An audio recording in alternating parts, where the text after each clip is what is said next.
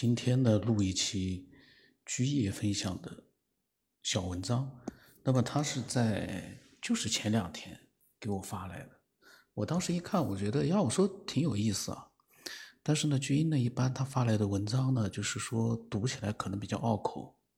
呃，但是呢，不管怎么样，嗯，内容呢应该是非常精彩的。我们来看一看啊。那么呢，他就是礼拜二发来的。他说今天看到有人讲自己曾经关门捕鼠，后来呢，把一只硕鼠逼到了天花板上对峙，然后又拿了一个大纸箱，承诺说只要他跳进来，就放走他。那么这只硕鼠呢，立刻跳下来，然后他呢也履行承诺。从此呢，家里面的鼠患就绝迹了。这个是居业写的，说他看到的，嗯，也不知道是文章还是视频啊。然后呢，下面呢就是他开的脑洞。他说，主人如果是真的和硕鼠达成了协议，那么硕鼠应当不是用解读人类语言的方式来识得要义的，因为人类自己都存在语言不通的问题。那么。他说：“但是如果说硕鼠是直接领会到了意念，那么主人对他对着他默想就好了，何必要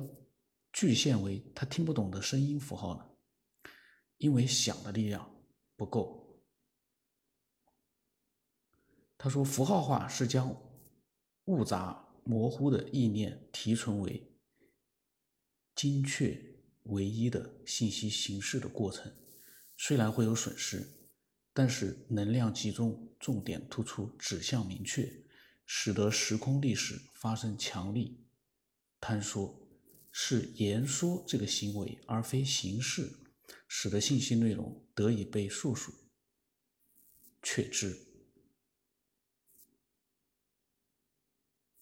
然后他呢写了个题外话，他说他相信世间确乎有特异的现象，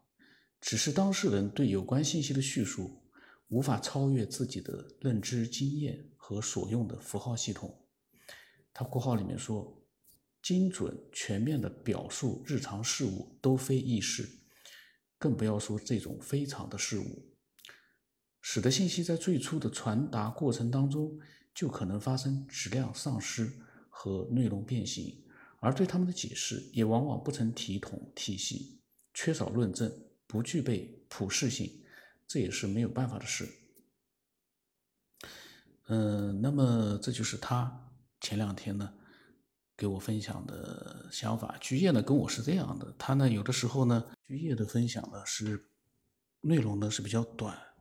但是呢他其实提到了一件事情，跟我之前在其他的节目里面讲到的其实是一个意思，就是说我们的语言描述，比如说很多人跟我讲到他们的一些特异的经历。虽然他们的经历也不同，但是如果说，打个比方，他们遇到的是同样一个经历，不管是真的，现在因为是深夜啊，就不讲那些比较灵异的事情，还是挺毛骨悚然的。那么就是说呢，很多嗯亲历者他们在描述自己经历的事情的时候呢，所描述的和他们真正经历的当时的情景，其实是有很大的。就是或多或少，有的人多一点，有的人少一点，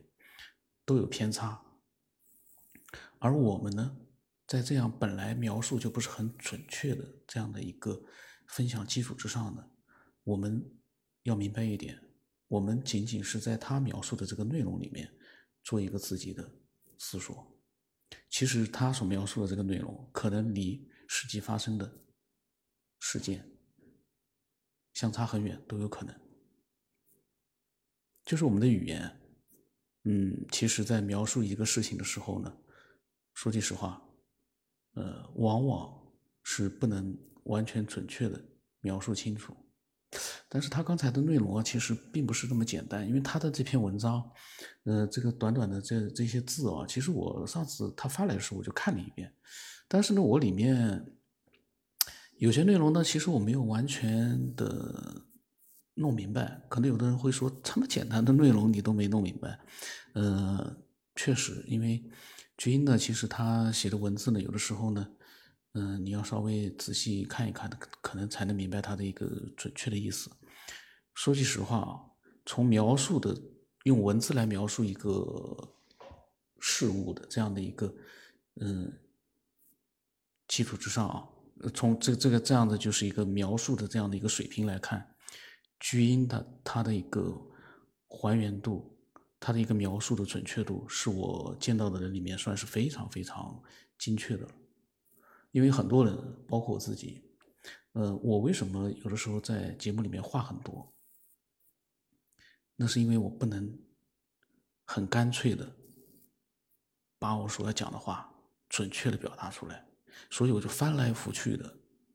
拼命的用各种方式去解释，所以呢。表达能力非常准确、非常强大的人，他一句话可以，当然一句话有点太简单。比如说他五句话能够描述出来的一件事，可能我们表述能力比较差一点的，不是那么精确的，我们可能需要花三十句、四十句，就显得比较啰嗦。但是呢，也无伤大雅，因为只要你不管你用多少句，只要你把它能够描述的清楚了，把你的想法描述的。嗯，让对方听明白了就可以了。那么今今天呢，因为它这个内容呢，说句实话，嗯，其实挺值得大家去思考。那么具体的内容呢，大家可以再回去再再去看一看，到底他讲一些什么样的内容。我念完了，我就有点忘了，我这个记忆力啊。七秒都不到，念完就忘了。那么，期待更多的人分享自己的各种各样的想法。刚才呢，我又将把这个菊英发来的内容，我又看了一遍，我又仔细的看了一遍。说句实话，菊英呢，他发来的内容呢，每一次呢，都有一点让人觉得呢。很难精确的弄明白他到底是讲了些什么，确实是高深莫测啊。可能很简单啊，可能我人为的把它给复杂化了，但是嗯，不知道其他的听众啊，在听了这一集的内容之后，会不会有自己的一些想法？嗯，都可以把它分享过来。我是弄不明白了。